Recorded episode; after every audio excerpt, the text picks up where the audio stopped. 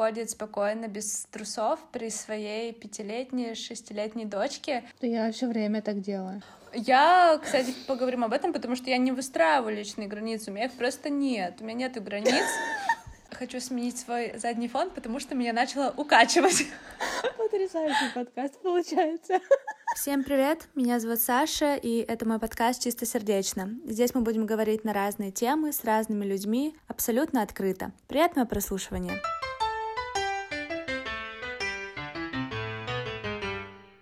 Ребята, всем привет! Сегодня я снова со своей любимой... Я пытаюсь подобрать слово. В общем, с человеком, с которым я постоянно записываю подкасты, с Наташей Самсоновой. В общем-то, и сегодня я не знаю, о чем мы будем говорить, потому что тему подготовила кто? Наташа! Всем привет! Сегодня мы рассмотрим, как мне кажется, очень интересные темы. Это апатия, oh. наполнение себя ресурсами и выстраивание личных границ. Вау, круто, супер, мне нравится. Клево, да? Да. Ну, я думаю, что начнем с апатии. Да, давай начнем. Потом наполнение, а потом выстраивание личных границ. Но это все настолько близко и соприкасаемо, что, в принципе, это как такой треугольничек, который можно рассматривать. Мне кажется, ты спец в апатии, поэтому начнешь ты. А, вообще, апатия — это такое психологическое состояние, когда тебе не хочется ничего делать, когда ты полностью отрешен, отключен от мира. Чаще всего, ну не чаще всего, а обычно, это накопительный эффект.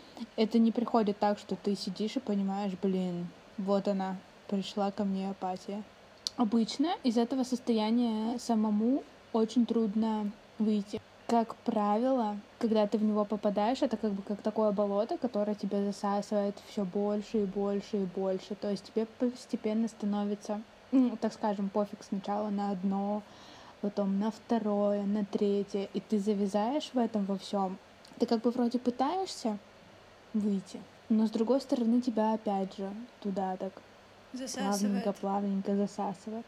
Потом снова пытаешься, и вот это получается как бы как ты чуть-чуть вынурнул, еще больше потонул. Mm-hmm. Еще больше вынурнул, еще больше потонул. То есть как бы такая геометрическая прогрессия, и пока ты не дойдешь до какой-то точки отсчета, до, так скажем, дна, ты из этого не выберешься. И вопрос в том, что у каждого свое дно, оно разное. Просто интересно, у кого какие способы отталкивания от этого дна. Я так понимаю, что апатия — это равно выгорание. Да. Мне кажется, это одно и то же, да. И у меня она случается со мной, когда я просто очень-очень много всего делаю. То есть мне кажется, что у меня хватит сил, что я смогу сделать сотню дел, что я смогу там и то, и все, и пятое, и десятое, а по итогу нет, я могу первое время, как ты и сказала, ты думаешь, что как бы все получится, да, вот, ты делаешь, делаешь, делаешь, и вот именно в этом накопительном эффекте как раз-таки потом бац, и все. И ежесекундно тебя как будто вырубает, выключает. И ты такой думаешь, а все, а раньше надо было. То есть ну, как бы, да, ты просто стаешь, э, становишься такой дохлой какашкой, которая не может ни шевелиться, ни двигаться, ни общаться, а просто даже смотреть сериалы не можешь. Ты просто ничего не можешь. Тебе просто неинтересно. Да. До такой степени, да. что тебя просто ничего не задевает, не цепляет, не волнует, не интересует. Вот ты сказала, что интересно узнать, как каждый отталкивается от этого дна, но мне кажется, стоит сказать, что каждый еще разное время находится на вот этом дне. То есть апатия, она может быть долгой, а может быть у кого-то очень быстрой и короткой. Еще добавлю, я же подготовилась. Вообще апатия не считается заболеванием, как многие путают. Вообще это симптом, и его причины могут быть э, абсолютно разные. То есть, опять же, все зависит от человека, от окружения, от сферы, в которой он работает, учится, живет, там, не знаю, от всего. И обычно апатию выявляют именно на последних стадиях. Чаще всего апатию путают с усталостью, стрессом, отсутствием нормального сна. То есть мы такие, ну, не то чтобы путают, а получается принимают вот это вот состояние, как усталость, стресс, недосып, то есть вот что-то такое, а на самом деле это может быть апатия.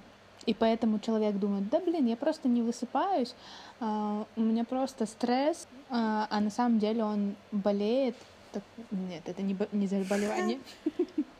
А на самом деле у него есть проблемы именно с апатией. Слушай, э, ты сказала, что апатия типа это не, болезнь, а симптом, а симптом перед чем-то еще более серьезным, типа? Я думаю, что это в дальнейшем все перетекает в депрессию, mm-hmm. потому что депрессия, которая, как правильно ее называть, клиническая, да, она это заболевание, а не то, что мы часто говорим, я в депрессии. Меня бросили, я в депрессии. Mm-hmm. Я сломала ноготь, у меня депрессия. Ну да, да, ты правильно говоришь. Какая была твоя самая продолжительная апатия? Я даже не знаю. Я даже не знаю, но у меня бывает такое частенько, ну, такие вспышки. Но сейчас реже, потому что я занимаюсь более-менее тем, что мне нравится, на меня ничего не давит. Я думаю, наверное, самая большая была на третьем курсе, когда меня достал универ. Угу.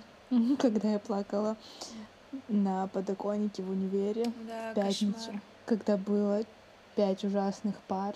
И это было, это Наташа было и смешно, такая, и грустно. Я брошу универ. Я брошу, я забираю документы. Да, да. Но мы Причём пережили это был это. конец третьего курса, Мгм. по-моему, ближе к концу. У меня апатия, если смотреть по времени, в Петербурге она очень краткосрочная, потому что если я чувствую, что я уже вот на какой-то стадии выгорания, то я себя стопорю и такая, все, Саш, отдых. Вот. И в это время я не снимаю видео, не выхожу в соцсети, а просто наполняю себя чем-то. А если говорить о продолжительной апатии, то у меня она постоянно происходит дома, в моем родном городе. Если я там нахожусь больше полутора месяцев, то это все. Это просто крах. Здравствуйте, я Наташа, которая у себя дома уже почти 9 месяцев. Жесть. Реально капец. Вот ты, Не, на ты самом- сильный человек. На самом деле это, типа, это нельзя связывать с местом, Нет, просто... Как говорят, э, любимая фраза, переезжая из одного места в другое, ты берешь с собой себя. Мгм. Просто, мне кажется, это какие-то другие факторы, которые ты пока Да. еще не выявила. Нет, я выявила. Это факторы отсутствия мест, куда сходить, потому что мой город это просто, блин, сопки, болото и озера. Все, там нет ни кофеин, никаких Так вот, ходи на болото, Да. на сопку, на озеро. Вот, и поэтому, если я чувствую, что у меня было то же самое в августе, я поняла, что, блин, все, я впадаю в апатию, я просто была овощем, я сказала, мам, пап, я сваливаю. И А мне знаешь, что кажется? Мне кажется, это связано немножко не с тем, что некуда сходить, а немножко с тем, что ты уже привыкла к ритму другому. И А, тебе кажется, возможно. что ты замедляешься. да. И плюсом, мне кажется, тут еще опять же общение. Ну да, да, возможно, так и есть, что именно социального чего-то не хватает. Хотя, по сути, у меня в Питере то же самое. Правда, здесь нет мамы и папы, вот. А так, мне кажется, просто именно, именно, да, город уже не мой.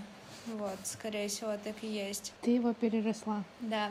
Так, ладненько, э, давай перейдем к тому, что ты сказала, как каждый отталкивается от этого дна. Как ты отталкиваешься? Я нагнетаю, нагнетаю, нагнетаю, нагнетаю, еще раз нагнетаю. Блин, это даже не объяснить, как происходит. Ты просто в какой-то момент у тебя какой-то щелчок, и ты понимаешь, типа, come on, сколько можно. То это как-то само, ну тебе надоедает просто находиться в этом состоянии. Э, В состоянии амебы, не знаю, тебе все равно в какой-то момент хочется что-то сделать, да блин, элементарно там, не знаю, выйти куда-то, приготовить что-то, не знаю, посмотреть что-то, потому что ты уста... ты получается, когда уходишь в апатию, ты остаешься один на один с собой и ведешь вот этот вот монолог, и тебе просто в какой-то момент ты от него очень-очень устаешь Мгм. устаешь, получается, сам от себя. от своего, не знаю, подсознания, сознания, там что у нас. И все, тебе хочется вырваться, тебе хочется уже что-то сделать, с кем-то поговорить, куда-то сходить, потрясти своим бренным телом. То есть ты просто даешь себе время, чтобы загнаться, а потом как-то сама, как какашечка всплываешь вверх? Да.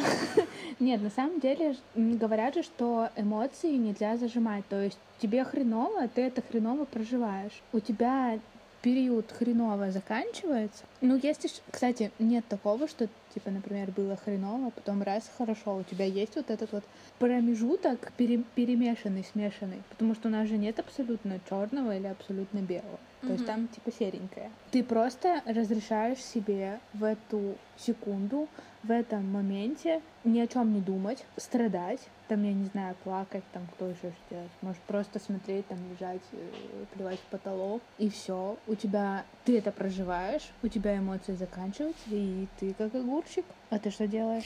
А, я на самом деле просто понимаю то, что а, мне сейчас нужен отдых. Я начинаю отдыхать, и мне кажется, что мой выход из апатии — это полное отключение от мира. То есть я как раз-таки нахожусь сама с собой, я просто отдыхаю, полностью восстанавливаюсь, собираю все свои силы воедино, в кулак, и такая, типа, а, все, кажется, все прошло, и кажется, я снова готова жить. Вот, то есть я... Что за фишка? А все, а все. Что? Откуда ты этого набралась, Саша, блин? Не знаю, я же без Инстаграма, я ничего не смотрю. У меня это откуда-то... А, все в голове всплывает само по себе. В общем... Что у тебя там всплывает? Люди из апатии? Мысли, мысли, да, вот. Блин, я сбилась. Про что я там говорила? Вот невозможно серьезные темы говорить, невозможно. А, ты говорила про то, что ты остаешься да. на один Да, то есть я отдыхаю именно морально и физически, и просто такая, типа, все. Короче, я повторила то же самое, что сказала до этого. В общем, ребята, вы поняли. Потрясающий подкаст получается. Ну, так оно и есть, да. Как ты выстраиваешь личные границы? Вот так. Все. Я, кстати, поговорим об этом, потому что я не выстраиваю личные границы. У меня их просто нет. У меня нету границ. Серьезно, каждый может ко мне зайти, наплевать и выйти спокойно.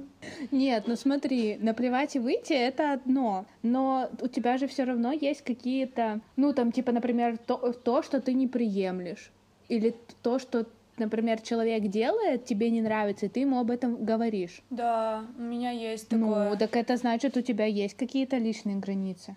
Но тут вопрос тогда в том, что их нарушают постоянно. Какой смысл в личных границах, если это не границы, через них все равно все проходят, и все равно все что-то делают не так? Типа смысл их тогда строить? Ну вот смотри, э, ты блокируешь людей, которые тебе пишут гадости? Да. Пожалуйста. Но все равно же новые тоже придут, напишут. Но гадости. границы это то, насколько ты подпускаешь, как бы, ну возьмем человека, например, да, угу. насколько ты его подпускаешь. Вот есть люди, которые трутся рядом с этой границей, есть люди, которые по краю ходят, по лезвию ножа, так uh-huh. сказать. А есть, которые прям нагло пробиваются. И как бы ты просто регулируешь, ты говоришь, come on, ну как бы отойди вот сюда вот. Типа, ты слишком много на себя берешь. Ну, если в этом смысле говорить, то для меня нарушение личных границ — это осуждение и непонимание, скорее всего. И вообще глупые люди для меня. Вот что это. Не, но осуждение и непонимание, ты же не можешь повлиять на другого человека. Да, и как ты сказала, я их сразу же блокирую. Э, просто для меня человек, который не может понять мою точку зрения и пишет, типа, как-то хочет ее Но... сменить, типа, что он прав, а я должна подстроиться и ее сменить, то для меня это неприемлемо. Я такая, ладно, все, пока. Нам не по пути. Я все время так делаю. Для тебя что нарушение личных границ? Блин, мне кажется, наглость. Наглость, отсутствие чувства субординации. Наглость в том плане, что, блин, я даже не знаю, как объяснить. Ну, попробуй. Первый раз в жизни. наглость, опять же, она проявляется же во, в, во всяких разных местах, о, местах, вещах.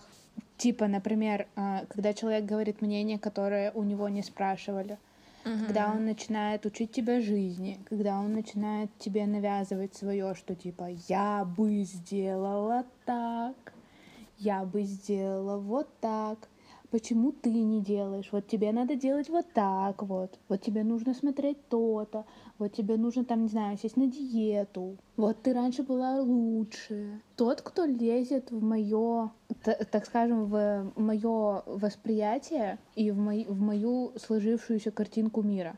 Угу. Слушай, вот а у меня это... вопрос. А что ты тут подумала? А личный вопрос для тебя является нарушением границ. Например, когда в универе мальчики часто задавали, спрашивали какие-то тупые личные вопросы. Для тебя это является нарушением личных границ? Смотря как задан этот вопрос. Смотря какой подход. Человек может спросить что-то личное у тебя, при этом... А, Нет, а, не лично, а когда ты типа в группе, и там что-то спрашивают. Так нет, вы можете быть в группе. Вы можете быть в группе, и какой-то человек у тебя спросит, там, типа, Наташа, а там то-то, то-то, то-то, то. И, и все зависит от подачи. Согласись, если у тебя спросят, э, Саш, там, блин, я не знаю, что, э, типа, Саш, а ты сейчас в отношениях? Скажи, пожалуйста, ничего личного, мне просто очень интересно. Вот не, просто если так интерес, спросит, любопыт. Да. А если, ха, Сань, ты что, в отношениях сейчас? Ну, давай, что, типа, удиви. То есть, как бы, понятное дело, одному ты скажешь иди в жопу, другому ты э, либо постараешься нормально ответить на вопрос, либо если он тебе не понравится, скажешь, типа, блин, так и так, ну, там, типа, ты со своим любопытством сам разбирайся. Угу. А если тебя спрашивает незнакомый человек в соцсетях личные вопросы, то ты считаешь это нарушением личных границ?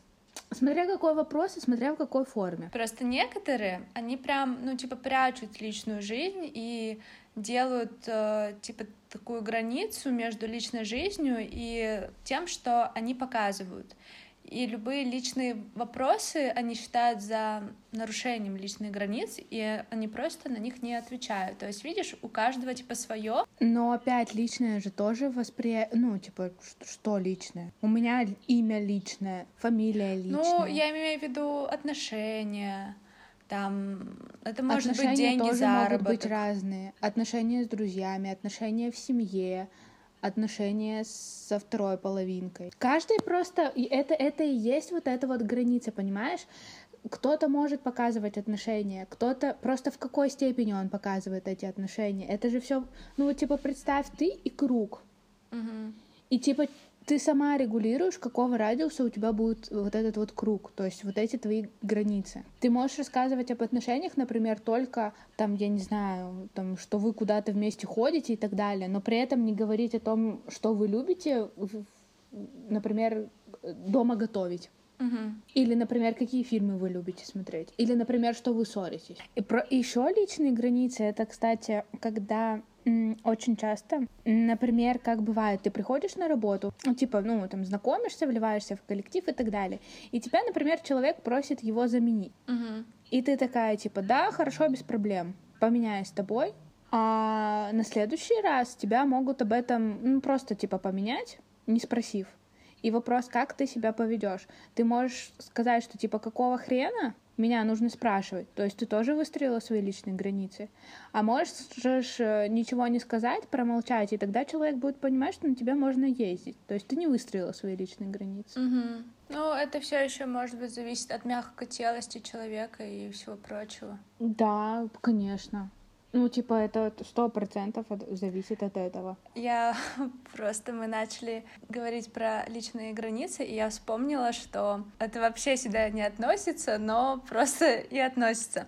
В общем, короче, смотрела интервью Ивана Дорна и кого-то, по-моему, Ксении Собчак.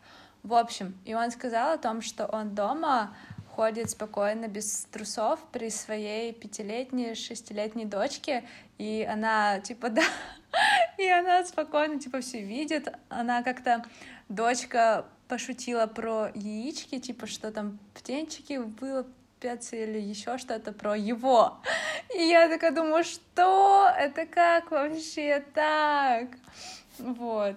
Прикинь, что? Не, мне кажется, это трэш. Это очень странно. И это просто настолько мне запомнилось, и просто не представляю, а как это так? Ну, типа, блин. Я тоже не представляю. И не хочу. Не, я, я представляю чисто визуально, мне становится не очень. Ну, типа, прикинь, типа, твой муж ходит голым при твоей дочке. Ну, или при сыне, неважно, при детях. Это странно. Но видишь, у каждого свои личные границы. У них их это нет. Идиотизм. Он, в общем, такой эко весь человек э, за природой следит, за всем вот этим вот. И он с детства прививает своей дочке, что типа все нормально, мы все люди, у нас типа все мальчики такие, все девочки такие. Как бы вот ты все знаешь. Но это понятно, но способ-то должен быть все равно. Это уже знаешь. Мне кажется, это что это травмирует как-то. Психика и психология. То есть тут уже говорят же, что типа очень с детьми себя в этом плане нужно вести продуманно. Угу. Потому что это энергия, это энергетика. И как бы как скажется на женской энергии этот момент? Ну, Вообще не дочке. представляю. Я не Вот. представляю, и, если ты, бы... и мы не узнаем, и мы узнаем об этом только, блин, лет в 25, когда она не сможет, например, выйти замуж. Или когда у нее будет там 560 половых партнеров. Ну да, да. Хотя, смотри, люди же ходят на нудистские пляжи, там и дети, и взрослые, они все это видят. Но понимаешь, опять же, если осознанный человек идет на этот пляж, это одно.